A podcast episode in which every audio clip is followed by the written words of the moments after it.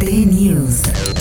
Notas, show business y más en 120 palabras. T-News.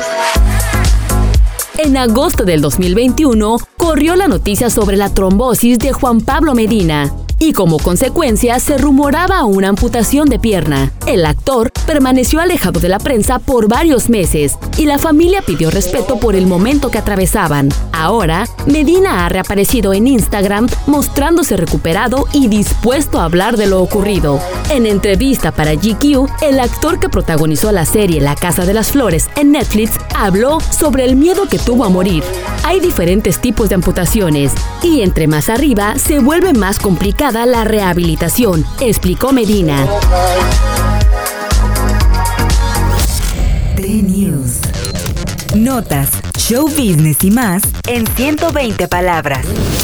T-News.